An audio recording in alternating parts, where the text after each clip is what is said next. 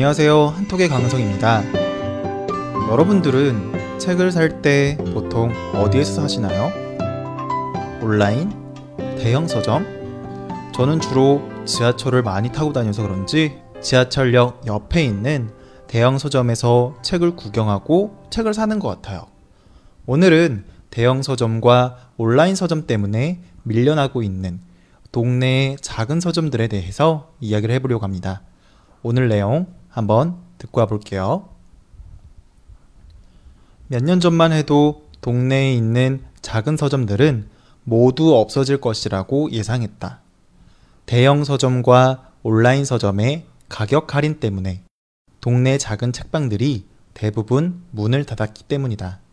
하지만 최근에 작은 서점이 새로운 부흥기를 맞이하고 있다. 작은 서점이 단순히 책만 파는 공간이 아니라 새로운 복합 문화 공간으로 탈바꿈하였기 때문이다. 많은 사람이 작은 책방을 찾게 되면서 다시 작은 책방들이 생기고 있다. 네. 대형 서점과 온라인 서점 때문에 없어져 가던 동네의 작은 서점들이 새로운 부흥을 하기 시작했다. 라는 내용의 글이었습니다. 예전만 하더라도 동네마다 작은 가게들이 많이 있었던 것 같아요.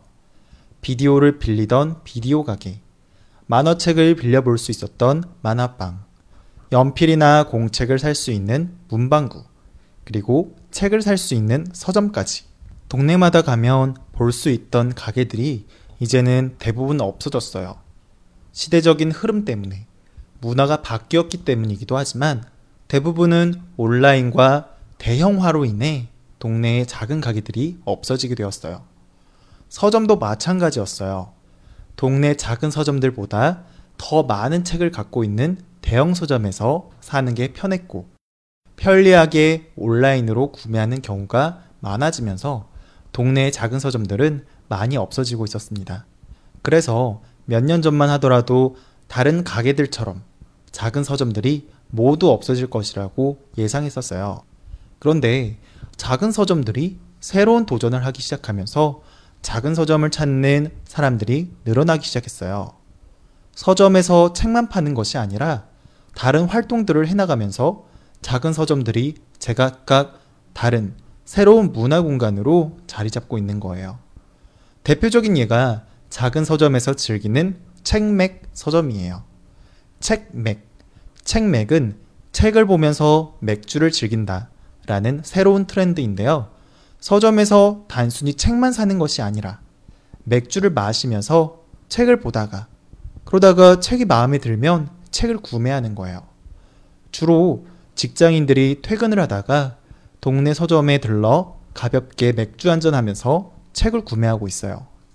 또 다른 작은 서점은 그 지역에 살고 있는 작가를 초청해서 팬들과 작가들이 소통할 수 있는 공간을 정기적으로 만들어주고 있고 온라인이나 대형 서점에서 팔지 않는 그 작가의 상품이나 그 책에서 나오는 상품들을 새롭게 만들어서 판매하기도 해요. 그리고 심지어 어떤 곳은 다른 작은 서점에서는 책을 직접 만들어서 판매하는 경우도 있어요. 다른 매장, 다른 서점에서는 살 수가 없는 그 서점에만 가야지만 살 수 있는 책을 만들어 파는 거죠. 음, 이렇게 다양한 어, 각 특색 있는 작은 서점이 있는데요. 그 중에서 가장 최근에 인기가 있는 작은 서점은 작은 서점의 사장님이 개개인마다 손님마다 상담을 해줘요. 그래서 개인의 취향이나 개인의 상황 이런 것들을 다 종합적으로 살펴봐줘서 지금 읽으면 좋은 책, 추천하는 책 이런 것들을 책을 알려주는 거예요. 이런 서점들이 지금 최근에는 인기를 끌고 있어요. 책을 평소에 자주 보는 사람이 아니라면 아무런 정보 없이 책 한 권 고르는 게 굉장히 힘든 일이잖아요. 그래서 보통은 많은 책들을 읽어보고 좋아하는 책과 싫어하는 책들을 구분하게 되는데요. 그런데 혼자의 힘으로 이렇게 책을 선택하다 보면 실패하는 경우가 굉장히 많이 생기고 시간도 오래 걸리기 때문에 많은 사람들이 좋다고 말하는 책이나 많이 팔리는 베스트셀러 같은 그런 책 위주로 보게 돼요. 그런데 사람들이 아무리 좋다고 하더라도 자신에게 필요하고 또 자신의 취향에 맞지 않은 책일 가능성이 높아요. 그런데 동네 서점에 가면 그냥 한두 시간 재미있게 수다를 나눴던 것 뿐인데 내가 좋아할 법한 혹은 나에게 지금 꼭 필요한 맞춤형 책을 추천해 주니까 사람들이 계속 찾게 되는 거예요.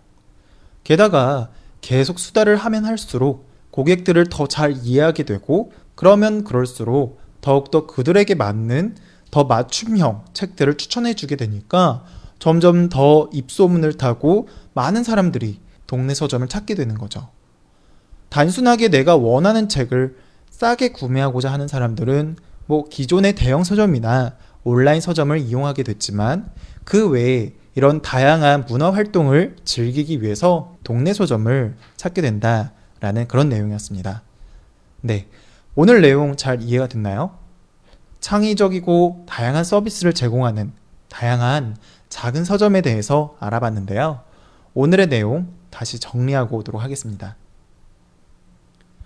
몇 년 전만 해도 동네에 있는 작은 서점들은 모두 없어질 것이라고 예상했다.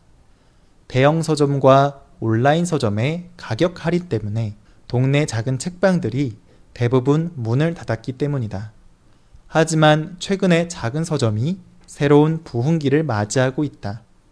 작은 서점이 단순히 책만 파는 공간이 아니라 새로운 복합 문화 공간으로 탈바꿈하였기 때문이다. 많은 사람이 작은 책방을 찾게 되면서 다시 작은 책방들이 생기고 있다. 베스트셀러 위주로만 책을 읽었던 사람들이 나만의 독서 취향을 존중받고 쉽게 또 내 취향에 맞는 책을 즐길 수 있는 공간이 생긴다는 거가 굉장히 매력적인 것 같아요. 어, 저도 개인적으로 굉장히 가보고 싶다라는 생각이 많이 드네요.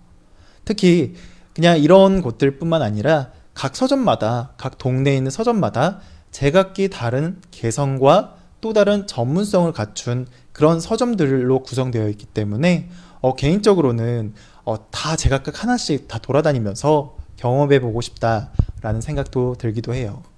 오늘은 여기까지 하도록 할게요. 저는 또 다음번에 다른 주제로 찾아뵙도록 하겠습니다.